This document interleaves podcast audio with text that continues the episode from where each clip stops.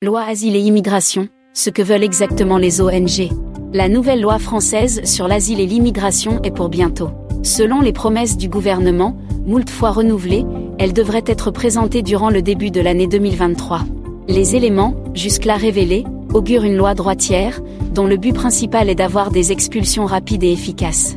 La coordination française pour le droit d'asile a décidé, elle, d'anticiper en listant 15 conditions minimales pour que l'asile soit un droit réel.